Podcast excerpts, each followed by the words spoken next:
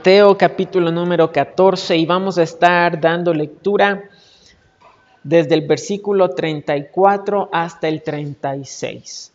Tres versículos, los tres últimos versículos del capítulo número 14 y con eso estaríamos concluyendo la primera mitad de este libro. A más de un año nos, nos ha tomado llegar hasta aquí, pero considero yo que ha sido de muchísima bendición estudiar sistemáticamente en orden este, este libro. Vamos a leer juntos, mis hermanos. yo leo el, el versículo 34, usted lee el versículo 35 y todos juntos leemos el versículo número 36. ¿Estamos allí, hermanos? Vamos entonces a leer. Mateo 14, 34 al 36. Y terminada la travesía, vinieron a tierra de Genezaret.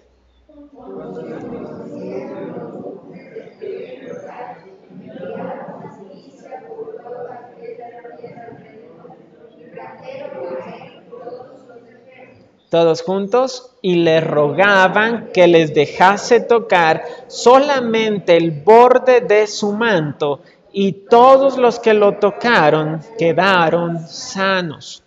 Usted recordará que antes de esto el Señor había estado precisamente en esta zona, en Capernaum, eh, que es zona donde estaba Genezaret. De allí habían viajado hasta la otra orilla buscando tener descanso, pero las multitudes miran a dónde van y llegan por miles. Y allí el Señor hace un milagro, los alimenta, trabaja con ellos todo el día hasta la noche y, y luego regresa, manda a los discípulos solos y en medio del mar se levanta una tempestad y el Señor Jesucristo viene caminando sobre el mar y, calma la tormenta y siguen su travesía hasta este lugar que era la tierra de Genezaret. Y ahora hermanos, toda esa gente, más de entre 10 mil y 15 mil personas que el Señor había sanado en la otra orilla, muchos de ellos durante ese día, esos días y la noche, se habían también regresado. Los estudiosos hablan, hermanos, que ese tiempo era un tiempo de peregrinaje donde la gente viajaba hacia Jerusalén. Entonces, toda la gente que habían estado con el Señor Jesucristo seguían descendiendo hacia Jerusalén e iban esparciendo las noticias del tremendo milagro que el Señor Jesús había hecho alimentando a las multitudes. Y entonces, cuando el Señor llega aquí a esta tierra, la gente lo reconoce y rápido empiezan a traer enfermos para ser sanados por el Señor. El mensaje, hermanos, en esta mañana tiene por título En busca de la esperanza. En busca de la esperanza. Y es que aquí en el versículo 35, mis hermanos, la última parte dice, y trajeron a él todos los enfermos. Ahora, en el, en el lenguaje original, hay una palabra para decir simplemente enfermo, una enfermedad física, pero la palabra aquí enfermos en el versículo 35 es una palabra que no nomás habla de una enfermedad física, no habla de la condición física, habla de la condición general de una persona. Y la palabra enfermo significa en realidad aquí miserablemente.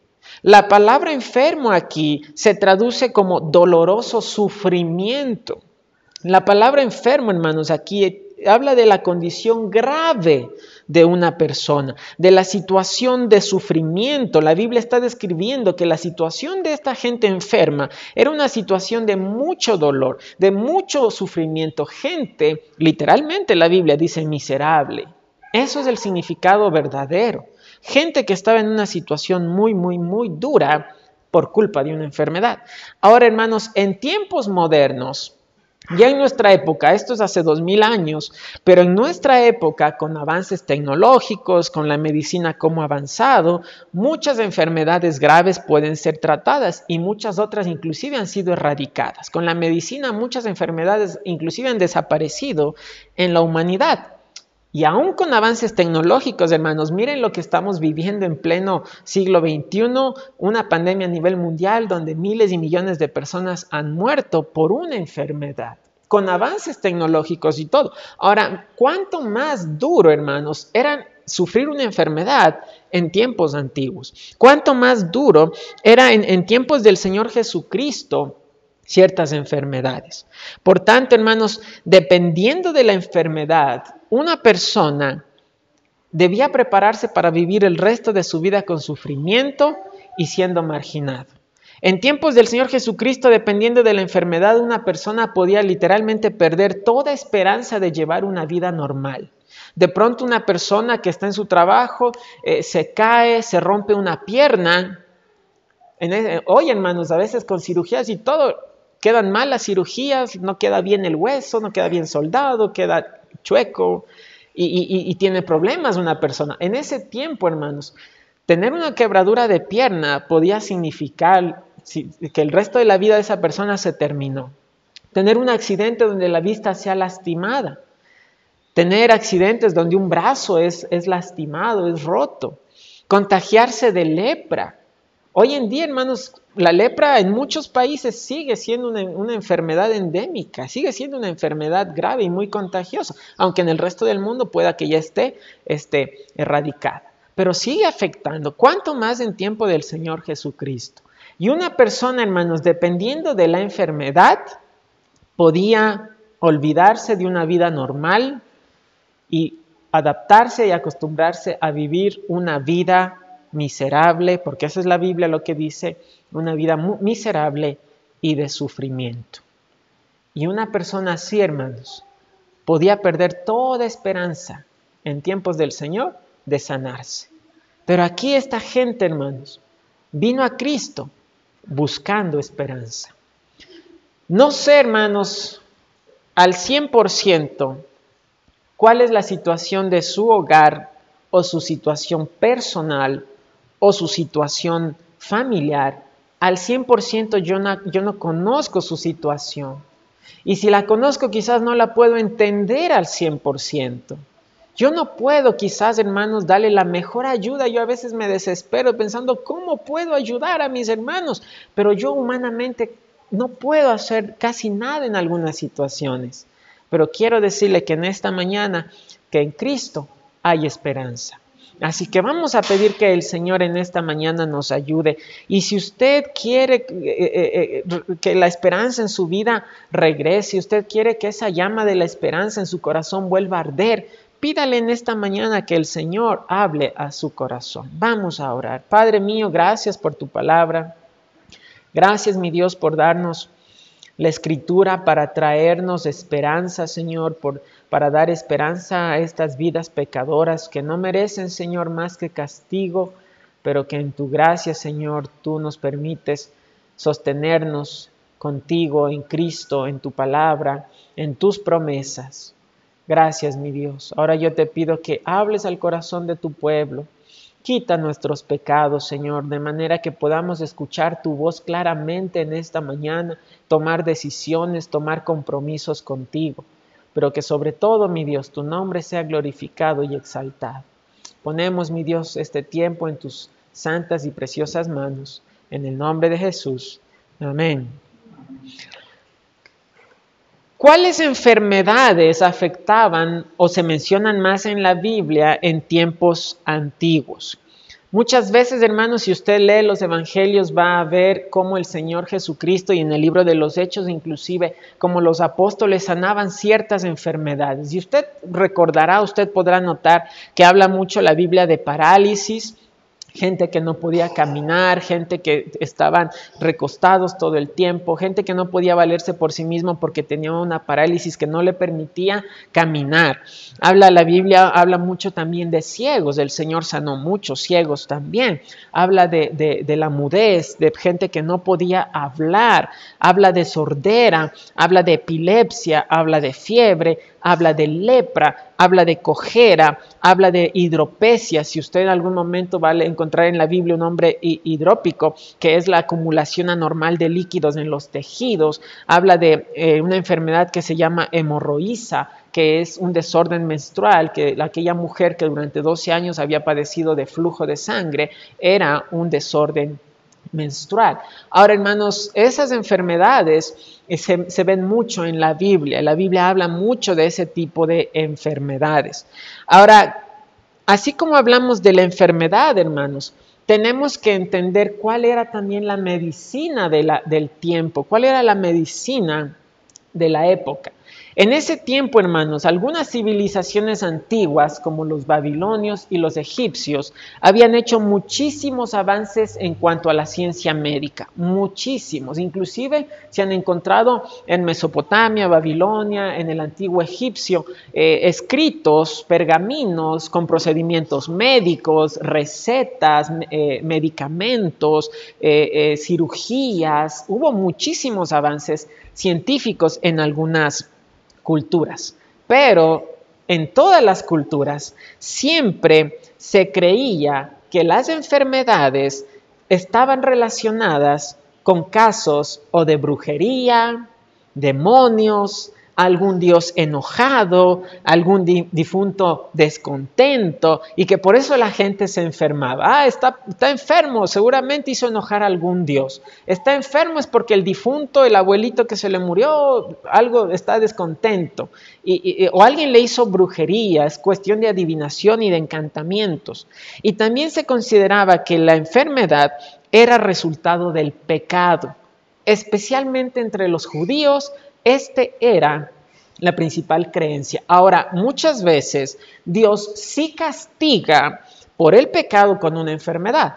Uno de los reyes de, Israel dice la Biblia que eh, siguió a Dios, caminó con Dios, pero en sus últimos años se ensoberbeció su corazón y él mismo quiso entrar al lugar santo a ofrecer incienso, algo que él no, no, no estaba permitido hacer, que era una labor solamente permitida a los sacerdotes. Y la Biblia dice que en ese mismísimo instante la lepra brotó en su frente como castigo al pecado del orgullo de este rey. Muchas veces Dios castiga con con, enfermedades también, pero no siempre.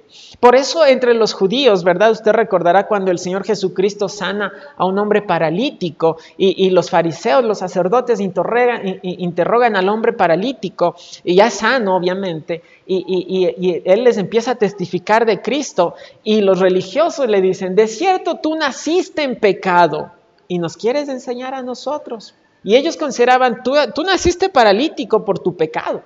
Los mismos discípulos, cuando vieron a un hombre ciego, le preguntan al Señor Jesucristo, Señor, ¿por qué nació este ciego? ¿Por sus pecados o por los pecados de, sus padres? Y el Señor le dice, nada tiene que ver esto con pecado, sino para la gloria de Dios. Había entre los judíos especialmente toda eh, una creencia muy, muy, muy fuerte que toda enfermedad era resultado de un pecado. Y es por eso que muchas veces los médicos trabajaban junto con los encantadores, con los adivinos. Muchas veces los, los, mismos sacerdotes que hacían las funciones de médico impartían rituales místicos a los enfermos. Y muchas veces estos mismos tratamientos médicos eran un tormento para el enfermo. Póngale una marca allí en Mateo 14, por favor, y mire Marcos 5. Marcos 5, 25. Marcos 5, 25. Dice allí la escritura, está relatando precisamente el caso de aquella mujer con flujo de sangre que en medio de la multitud se acercó a Cristo y tocó el borde de su manto para ser sanada. Y dice la Biblia, pero una mujer que desde hacía 12 años padecía flujo de sangre, y mire lo que dice, y había sufrido mucho de muchos médicos y gastado todo lo que tenía y nada había aprovechado. Antes le iba peor. Porque los tratamientos médicos de la época podían llegar a ser muy dolorosos, tormentosos para el enfermo. Eh, eh, eh, esto, hermanos, no le puedo corroborar al 100%, no encontré información clara sobre esto, pero al menos pude leer sobre un tratamiento médico en el cual para este tipo de enfermedades de esta mujer, por ejemplo, uno de los tratamientos era hacer siete agujeros, siete agujeros en la tierra, poner madera de ciertas plantas, encender fuego y la mujer tenía que sentarse en cada uno de los agujeros diciendo, se salva de tus enfermedades. Siguiente agujero, se salva de tus enfermedades. Siguiente agujero, se salva de tus enfermedades. Literalmente sentarse siete veces sobre fuego o sobre carbón. E, e, eso, hermano, e, esos eran tratamientos místicos que, que los médicos desarrollaban supuestamente por el tema más que nada místico y espiritual, más que medicina como tal. En algunas culturas, hermanos, inclusive en la, cultura egipcia, que, eh, ah, se consideraba las enfermedades como un producto de los demonios. Y el tratamiento podía incluir inclusive el uso de excremento y magia con la excusa de que le van a causar así asco y repulsión al demonio para que eso le haga salir del endemoniado. Ah, hermanos, la medicina en tiempos antiguos era muchas veces, como le digo, tenía que ver más con temas de demonios, brujería y dioses enojados, y por eso hacían este tipo de tratamientos. Muchos, muchos tratamientos médicos en algunas culturas incluían un interrogatorio como, ¿te has enemistado con alguien? ¿Te peleaste con alguien? ¿Has causado alguna pelea en la familia? ¿Has hecho trampa en el peso de tu balanza? Entonces la gente pensaba, si hiciste algo malo, Dios te está castigando y estás enfermo. Si hiciste algo malo, el Dios fulano está enojado y por eso está castigado. O si fuiste a ti, hiciste esto, algún demonio te está haciendo este, este, esta enfermedad. Esa era la medicina en las culturas antiguas. Ahora, mire, usted póngase a pensar que usted se enferma y a usted le mandan un tratamiento asqueroso o un tratamiento doloroso y lo peor de todo, quizás digo yo, es que dentro del judaísmo, hermanos, dentro de los judíos, en la cultura que estamos viendo ahorita en Mateo 14, es que los tratamientos médicos por ley tenían que ser cobrados y no siempre eran baratos. En el judaísmo tenían la creencia de que si un médico no cobra, es porque no vale. Es un médico que no vale. Entonces, el médico se hacía valer por lo que cobraba. Estaban prohibidos este, el tratamiento médico gratuito. Había cierta consideración para la gente de bajos recursos, pero tenían que cobrar. Por eso dice aquí en Marcos, en cambio, que esta mujer que había padecido 12 años de flujo, dice allí que había gastado todo lo que tenía. Esta mujer empobreció y se quedó en la calle literalmente por intentar sanarse y no le fue bien, le iba inclusive peor y había sufrido mucho. Y 12 años intentando sanarse. Eso era, hermanos, la situación de un enfermo la situación de una persona enferma en tiempos del Señor Jesucristo. Para empeorar las cosas, hermanos, dentro del judaísmo, algunas enfermedades constituían motivo de impureza ceremonial. Un enfermo, por ejemplo, con lepra, tenía que vivir apartado, no podía participar ni del pueblo ni del templo. Una persona, una mujer con flujo de sangre era considerada impura y no podía acercarse al templo. Y, dependiendo de las enfermedades, hermanos, que de hecho eran consideradas por culpa del pecado, las personas eran consideradas impuras. ¿Qué significaba eso? Que ni siquiera sus amigos podían tratar libremente con esa persona, porque los religiosos enseñaban, si usted tiene contacto con una persona impura, usted también queda impuro, usted también se contamina. Entonces, hermanos, un enfermo era una persona marginada, era una persona apartada del pueblo, apartada de los servicios religiosos, hecha de menos, hecha a un lado.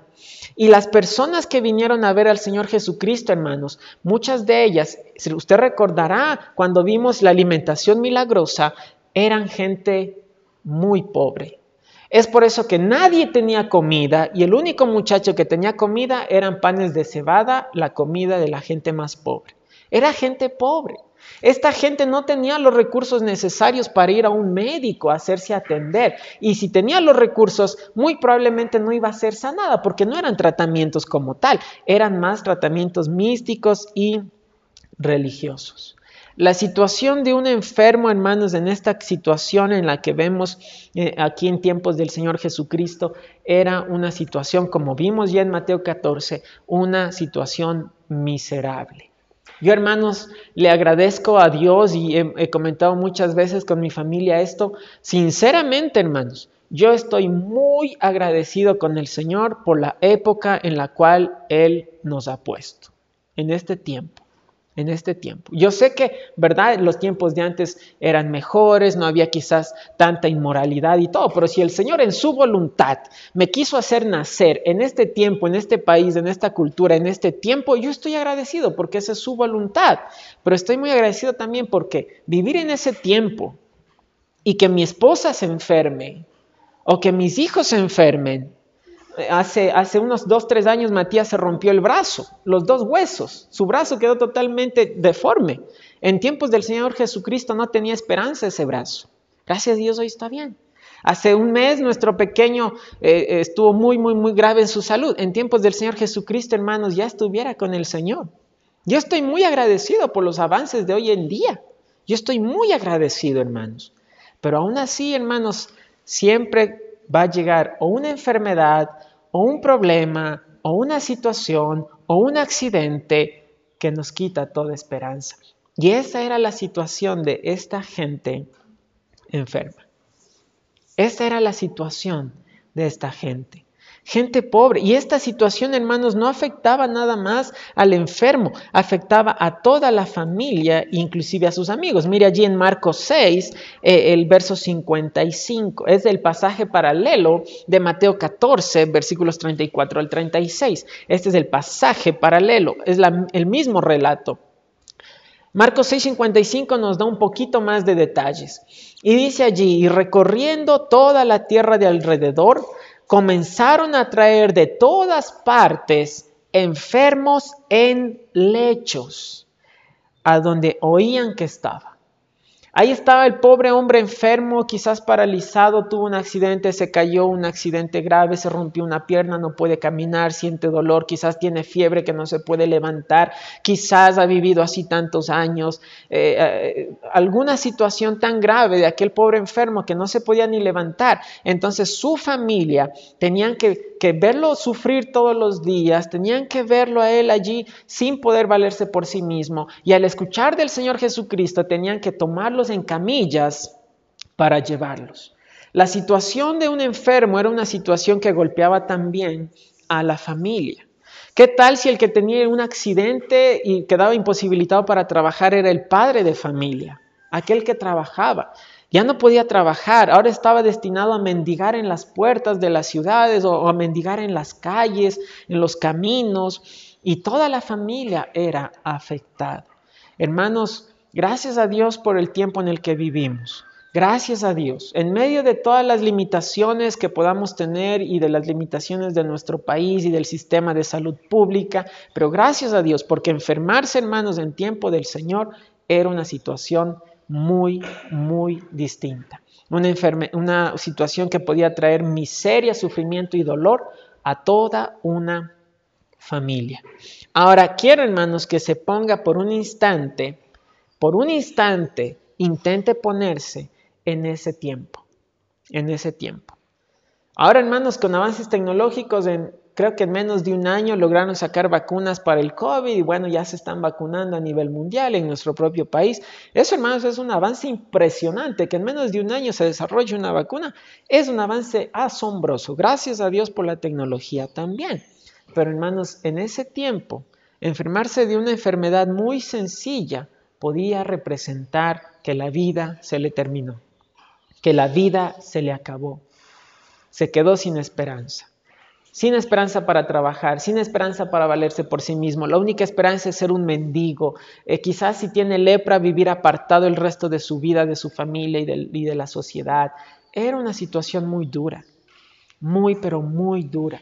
¿Qué esperanza tenían esas personas? ¿Qué esperanza había para una persona así? Esa persona se acostumbraba a pensar, ya no hay esperanza, es imposible para mí sanarme de esta enfermedad. Así como veíamos el día jueves, hermanos, cómo eh, Labán le hizo trampa a su sobrino a Jacob y, no había prácticamente esperanza para, para Jacob. ¿Cómo iban las, las, ovejas de un solo color eh, a, dar borreguitos pintados, manchados, salpicados? ¿Cómo? Era muy, muy, muy poco probable. Pero Dios puso su mano para bendecir y guardar a su siervo, en una situación sin esperanza, en una situación como la de esta gente, en una situación como la de estas personas que sabían que no había esperanza.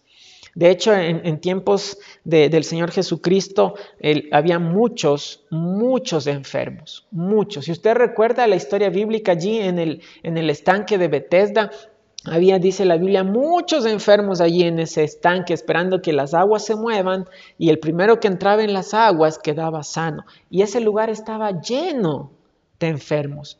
La enfermedad en ese tiempo era muy, muy grave, era mucha la gente enferma y tristemente una situación miserable. Ahora, regrese a Mateo 14, por favor. Mateo 14, el versículo número 36. Mateo 14, 36. ¿Verdad? Toda la gente, los enfermos vienen, llegan, sus familiares, sus amigos los traen en lechos y dice el verso 36, y le rogaban, le rogaban al Señor Jesucristo que les dejase tocar solamente el borde de su manto. Y todos los que lo tocaron quedaron sanos. Todos los que tocaban solamente el borde del manto del Señor Jesucristo, con tan solo tocarlo, el Señor les impartía de su gracia y poder sanador para esta gente sin esperanza. Quizás ellos habían escuchado que antes del Señor Jesucristo, estando en la multitud, precisamente una mujer con flujo de sangre fue, tocó el borde de su manto y quedó sana. Y por eso ellos también dicen, queremos lo mismo, queremos tan solo tocar el borde de su manto. Y le rogaban, Señor Jesús, deja que mi familiar toque el borde de tu manto. Déjanos tocar, Señor, solamente necesitamos tocarte y sabemos que vamos a ser sanos. Y esta gente sabía que el Señor Jesucristo era la única esperanza que tenían para ser sanos. Pero ser sano en ese tiempo no nomás era sanarse como nosotros hoy en día, nos agarra una gripecita, quizás caemos en cama un par de días, unas pastillitas y ya nos levantamos, estamos como que sin nada, seguimos nuestro rumbo, seguimos nuestra vida normal. Para esta gente recuperar su salud literalmente significaba recobrar su vida. Ahora el paralítico ya puede nuevamente caminar, salir a trabajar, sustentar a su familia, eh, eh, eh, ya no tiene que pasar mendigando, ahora puede ir y hacer su vida. Aquel leproso que tenía que vivir toda su vida apartada, ahora puede regresar a adorar a Dios en el templo, puede regresar a vivir con su familia nuevamente. aquel que tenía su pierna rota, que le causaba un tremendo dolor, ahora queda sano y el dolor ha desaparecido. Y solamente en Cristo esta gente pudieron encontrar esperanza. Y es por eso la razón que cuando ellos escuchan que el Señor Jesucristo había llegado a tierra de Genezaret, allí está. Y todo el mundo empezó a venir eh, trayendo a sus enfermos y en lechos. Y la gente no quería dejar que Cristo pase de largo. La gente no quería perder la única oportunidad de esperanza que tenían para sus vidas. Ahora, hermanos, cada día, nosotros, cada día, aún con avances médicos, aún con tecnología, cada día estamos expuestos a enfermarnos también. Quizás ya no romperse una pierna, un brazo tiene solución, ciertas enfermedades tienen solución, pero hermanos, Gracias a Dios que hasta ahora nos ha librado, pero la posibilidad de enfermarse de COVID sigue ahí. Sigue ahí. Sigue ahí esa, posibilidad. Sigue, hermanos, la posibilidad de que desarrollemos alguna enfermedad incurable. No quiero ser negativo, pero está la posibilidad. No quiero desanimarle, yo quien esta mañana quiero animarle, pero hay que ser realistas. Sigue, hermanos, la posibilidad de que una situación grave llegue a nuestras vidas. Y no nomás enfermedad, no nomás enfermedad. Sigue allí la posibilidad, hermanos, de que eh, em, eh, atravesemos por una situación dolorosa, una situación miserable, una situación de desesperación. Y creo que quizás, hermanos, por algún momento en nuestras vidas hemos estado en ese punto. Alguna situación usted tuvo alguna vez que atravesar muy, pero muy dura. Quizás en su matrimonio, quizás con sus hijos, quizás en la salud, quizás en la parte material, en la parte económica, quizás en la parte espiritual. Quizás alguien sufrió depresión, eh, eh, ha sido afectado en su parte emocional. algún instante hemos atravesado momentos duros y vamos quizás a atravesarlos también si el Señor en su voluntad lo quiere permitir. Hermanos, va a llegar la tormenta. Va a llegar la desesperación en algún momento. Nadie aquí es súper espiritual como para decir, no, a mí no me va a pasar. O nadie aquí, hermanos, tiene un escudo que, que va a evitar que eso le pase. Si Job, siendo un hombre perfecto, recto, apartado del mal, un varón agradable delante de Dios, tuvo que atravesar la más grande prueba y desesperación que yo creo un ser humano ha tenido que atravesar pierde a sus hijos, pierde eh, eh, su esposa se amarga, pierde todo, pierde su salud, sus amigos llegan a, achacarle todavía más. La vida de Job, hermano, siendo un varón apartado, Dios le permitió pasar por el valle de la prueba. Y nosotros no somos tan espirituales como Job, al menos yo no. Espero que usted sí. Y hermanos, si siervos de Dios han tenido que pasar por situaciones graves, nosotros también tendremos en algún momento. Hermanos, y yo creo, le digo esto no por negativo, le digo esto para que usted esté preparado. Es mejor estar preparado que de pronto le coja de sorpresa. ¿Y qué hacer entonces cuando toda esperanza se pierda? ¿Qué hacer entonces cuando parece que ya no hay solución en esta situación que yo estoy atravesando? ¿Qué hacer? ¿Qué hacer? ¿Cuál es el mensaje de esperanza que tenemos? ¿Cuál es el mensaje de esperanza que nosotros todos los días y todas las semanas tenemos delante de nosotros y que mucha gente allá afuera también necesita escuchar? ¿Cuál es el mensaje de esperanza que hace 11 años yo escuché?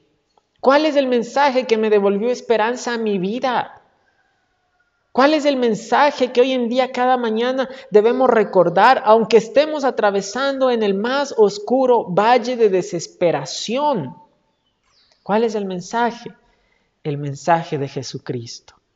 Es el único mensaje de esperanza para el perdido, para el necesitado, para el Hijo de Dios, para la humanidad entera. Es Cristo. Esta gente enferma no tenían posibilidades de ir a un médico. La gente que tuvo posibilidades de ir a un médico no le sirvió de nada. A esa pobre mujer hasta le iba peor. Le iba peor y había gastado todo lo que tenía. Esa gente no tenía esperanza y el, único en quien encontraron esperanza era en el Señor Jesucristo. Yo quisiera muchas veces, hermano, hermano, hermana, solucionarle sus pruebas, solucionarle su situación. Yo muchas veces quisiera, tiene este problema, aquí está la solución, hermano, Dios le bendiga, qué gozo, que se, aquí está su problema, hermana, tenga, aquí está la solución, solución. Hermanos, yo quisiera, pero no puedo. No puedo más que traerle el mensaje de esperanza y decirle, hermano, hermana, en Cristo hay esperanza para la situación que usted está atravesando, su situación espiritual, su situación emocional. Usted eh, está mal, se siente deprimido, deprimida, acabado. Una, una mujer me escribió el otro día, pastor, eh, eh, me siento mal. ¿Y cómo le animo a esta, esta, esta persona? Busque de Cristo, vaya a la iglesia, lea la Biblia, comprométase con el Señor, porque en Él hay esperanza. En Él hay esperanza. Y hermanos, eh, estamos nosotros muchas veces como esa pobre mujer que en la desesperación por encontrar una solución rápida, vamos corriendo a los médicos, vamos corriendo aquí, vamos corriendo allá, eh, eh, vamos buscando solución en otro lado, en lugar de ir al único en quien hay esperanza para la solución de nuestras desdichas. El, el único es Cristo, hermanos. El único es el Señor. No hay esperanza en otro lado. No hay esperanza. El nuevo gobierno, hermanos, no, nuevamente, no quiero ser negativo ni nada, pero el nuevo gobierno no es la esperanza del país. No lo es. Qué bueno que cambió de gobierno, pero aún así no es esperanza. La esperanza del país no es el gobierno, no es un hombre. La esperanza del país es Cristo. La esperanza de nuestro pueblo, hermanos, no es la educación. Gracias a Dios por la educación. No es la salud, pero gracias a Dios por la salud. La solución y la esperanza de nuestro pueblo es Cristo. La solución, hermanos, la esperanza del mundo entero es Cristo. Y la solución y la esperanza para las dificultades de la vida del cristiano es Cristo. Es Cristo. Ahora, Cristo puede utilizar, hermanos, la medicina para ayudar su situación. Cristo va a utilizar muchas herramientas, muchos métodos, muchas situaciones de este mundo para traer ayuda a nuestras vidas. Pero a quien tenemos que correr es a Dios. Es a Dios. Un rey ah, eh, en, en Israel, dice la escritura, que en sus últimos años enfermó de los pies. Y eso le fue para mal, porque en lugar de buscar a Dios, se refugió en los médicos, se olvidó de Dios, dejó a Dios de lado para ir a buscar a los médicos, dice la Biblia. Y hermanos, tristemente esa es nuestra situación también. Muchas veces cuando estamos en una prueba, hermanos, al último que buscamos es a Dios. Al último que buscamos y corremos es al Señor. Al último nos olvidamos eh, de, acudir a Él hermanos, solamente en Él hay esperanza segura. Solamente en Cristo. La gente enferma encontró esperanza en Cristo. Hermanos, mire, e, esta gente, mire qué tan bueno es el Señor. Esta gente de Mateo 14 no estaban buscando al Señor Jesucristo por algo espiritual. No le estaban buscando por algo espiritual. El Señor Jesucristo más adelante les dirá, ustedes me buscan por la comida. Ustedes me buscan porque yo los alimenté hace un tiempo atrás. Ustedes me buscan por conseguir un beneficio. Esta gente no venía a Cristo buscando eh, eh, ayuda espiritual. Venían a Cristo nomás interesados por ayuda física. Y aún así, hermanos, el Señor en su gracia permitió que esta gente toque el borde de su manto y permitió que al tocar el borde de su manto, poder sanador salga a cada uno de estos enfermos. ¿Qué quiero decir con esto? Muchas veces pensamos decimos, no, es que a mí me falta mucho. A mí me falta, yo no sé, yo aquí, Dios acaso puede interesarse por mí, yo no soy tan comprometido. Y muchas veces pensamos que Dios no nos va a recibir, pero el Señor Jesucristo dijo, el que a mí viene, no le echo fuera. Cualquiera puede venir a los pies de Cristo y el Señor le va a recibir. Él no hace acepción de personas. No importa cuál sea su situación en este instante, si usted acude a Cristo con fe, Él está listo para recibirle. Y aunque alguien, hermanos, y quiero decir esto con mucho desde lo profundo de mi corazón, aunque alguien en esta mañana no tenga aún la esperanza de salvación, puede poner hoy su esperanza en Cristo Jesús y Él en su misericordia dejará que usted toque el borde del manto de su gracia para salvarle en esta mañana. Si usted todavía está perdido en la desesperanza de la condenación, si usted sigue todavía en la desesperanza del pecado, en la desesperanza del infierno, si usted sigue en la situación miserable del pecado, Solamente en Cristo va a encontrar esperanza de salvación. Nadie más. En nadie más usted va a poder encontrar esa salvación preciosa. En nadie más hay esperanza de, perdón. En nadie más hay esperanza de vida eterna.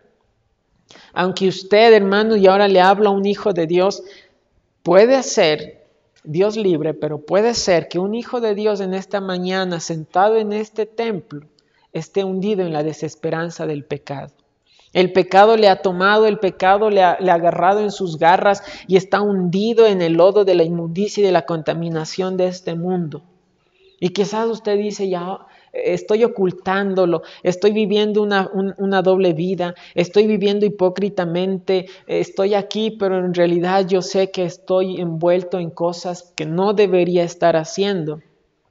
Solamente en Cristo tiene esperanza para tener victoria, para vencer sobre ese pecado.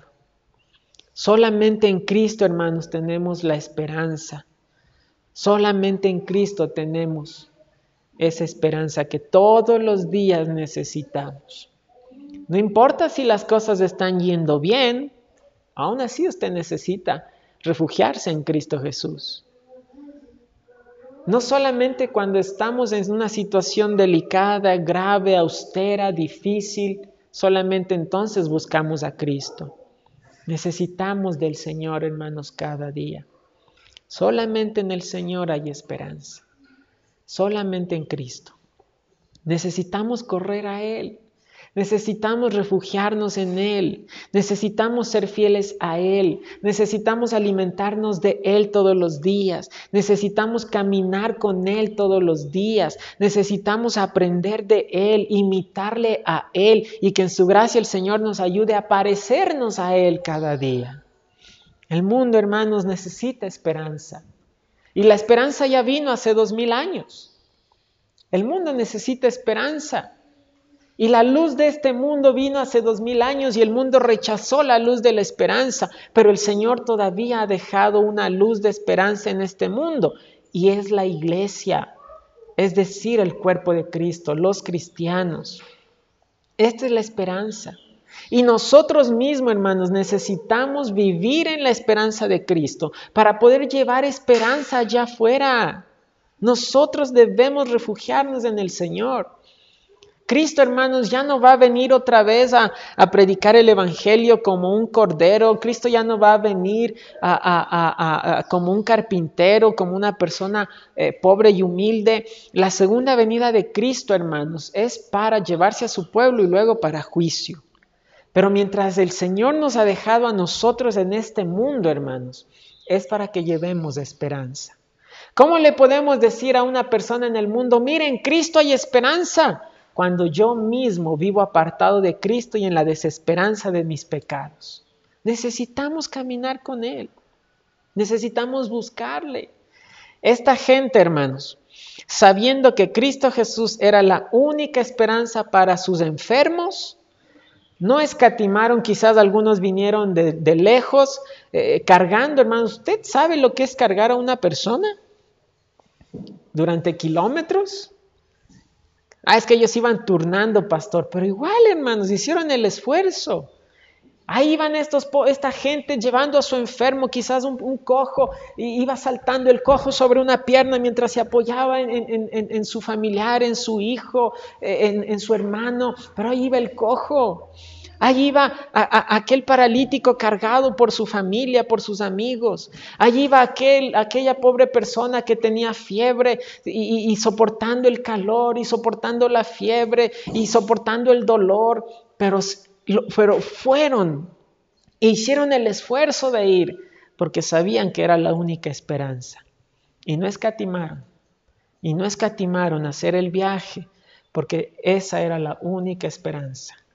Ellos sabían, quizás Cristo no regresa por esta tierra, quizás Él no regresa por mi aldea, quizás Él no cruza por este camino. Esta es la única esperanza, así que hagamos el esfuerzo que tengamos que hacer, pero vamos. Y a nosotros, hermanos, nos cuesta. Ay, ay, leer la Biblia todos los días es mucho esfuerzo, pastor. Salir a ganar almas no es difícil, no tengo tiempo, pastor. Hermanos, necesitamos entender que buscar a Cristo y caminar con Él es un esfuerzo para los valientes. Para los valientes. Cristo lo dijo. Cristo lo dijo. Necesitamos, hermanos, ser valientes en caminar con Él. Necesitamos ser valientes en dejar el pecado para refugiarnos en Él. Necesitamos ser valientes para decirle, Señor, hasta aquí yo he hecho lo que me ha dado la regalada gana con mi vida, pero se acabó, Señor. Ahora sí me entrego completamente a ti para obedecerte, para hacer tu voluntad, para bautizarme, para empezar a salir a ganar almas, para hacer tu voluntad, Señor. Ahora sí. Se necesita valentía. Se necesita gente valiente. Gente valiente que así como ellos, aquel ciego, el ciego Bartimeo, que cuando el Señor Jesucristo iba pasando, el ciego estaba tirado a un lado del camino y, empezó a escuchar la multitud que pasaba y, ahí estaba el ciego escuchando la, gente, el bullicio y preguntó, ¿qué pasa? ¿Quién viene? Y, dijeron, es Jesucristo, es, es Jesús de Nazaret. y el ciego Bartimeo sabía, El ciego Bartimeo sabía, quizás esta es la única ocasión que Cristo pasa por aquí. Ese es el único en quien tengo esperanza. Él es el único que, que tiene poder para sanarme. Y por eso el ciego Bartimeo allí tirado en el camino empezó a gritar, Señor Jesús, hijo de David, ten misericordia de mí. Y la gente le decía, cállate ciego, no molestes al Señor, cállate. Y él dice la Biblia que más fuerte gritaba, Señor Jesús, el ciego, ¿verdad? No sabía dónde estaba, eh, ten misericordia de mí. Y Cristo, de tanto que el ciego clamó y clamó y clamó, Cristo manda a alguien que tráiganlo. Y cuando se acercaron al ciego le dijeron, levántate, el maestro te llama. La Biblia dice que Bartimeo dejó su capa, la tiró, se levantó rápido y fue a Cristo. El ciego no estuvo diciendo, ay, espérense, voy a, guardar mis cosas, mi capa, mi bastoncito. El ciego dijo, me interesa un comino todo esto, porque el maestro atendió mi, clamor. Y le, y le acercan, ¿qué quieres que te haga? Señor, que pueda ver. Y Cristo, hermanos, al instante sana a ese ciego. Al instante el ciego recupera la vista. Un milagro. Yo, yo me pregunto, hermanos, ¿cuántos milagros no podríamos haber visto ya en nuestras vidas si tan solo pusiéramos toda nuestra esperanza en Cristo Jesús. Todos los días, todos los días. Señor, soluciona mi matrimonio. Señor, cámbiame a mí, ¿verdad? Muchas veces la esperanza es, Señor, cambia a mi esposa. No, la esperanza es, Señor, ayúdame a mí a ser un esposo amante. Ayúdame a mí a obedecer tu palabra y ser el esposo que debería ser. La mujer, ¿verdad? Ay, Señor, cámbiame a este viejo que ya no le aguanto. Porque dice, Señor, ayúdame a ser la mujer que tú quieres que yo sea para mi esposo. Una mujer que puede ganar a su esposo, dice la Biblia, inclusive sin palabra. ¿Verdad? Ay, pastor, yo ya no sé qué hacer con estos muchachos rebeldes y desobedientes. Porque, Señor, obra en el corazón de mis hijos. Encamínalo en tu palabra. Sálvalo. Haz de él un siervo, una sierva de Dios. Pero necesitamos poner nuestra esperanza en Cristo, hermanos. Y hacer todo lo que sea necesario. Todo lo que sea necesario. Qué dicha, hermanos, que el cristiano tiene esperanza. Qué dicha. Porque allá afuera la gente en el mundo, hermanos, vive sin esperanza. Refugiándose en el alcohol, refugiándose en las drogas, refugiándose en, la pornografía, refugiándose en, en el dinero, refugiándose en un montón de cosas. Porque no tienen esperanza.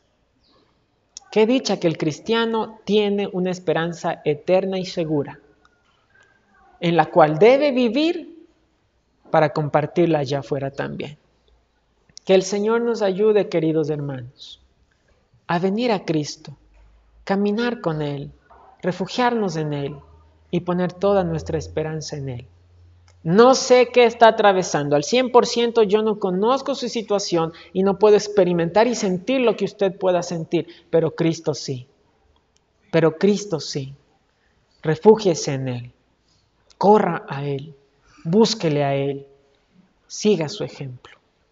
Vamos a orar. Padre bendito, gracias te damos, Señor, porque Cristo Jesús vino a traer esperanza. Gracias, Señor, porque esa esperanza un día llegó a nuestras vidas. Gracias, Señor, porque esa esperanza nos alcanzó por tu gracia y tu misericordia. Y perdónanos, Dios mío, porque cuántas veces hemos puesto nuestra esperanza en cosas de este mundo y te hemos dejado a ti de lado. Ayúdanos, Dios mío, a vivir en la esperanza gloriosa de los hijos de Dios y a llevar esa esperanza a este mundo. Gracias, Señor. Padre mío, tú conoces y entiendes mejor que nadie la situación de cada hogar en esta mañana. Y aunque quisiéramos traer solución, muchas veces no podemos, porque la única solución y esperanza eres tú. Ayuda a cada hogar, Señor, en este día. Ayuda, Señor, a cada hermano, a cada hermana. Gracias te damos, mi Dios, por este precioso tiempo. Por favor, graba y sella tu palabra en nuestra mente y en nuestro corazón para ponerla en práctica. Te alabamos, Señor amado, en el nombre poderoso de Cristo Jesús. Amén.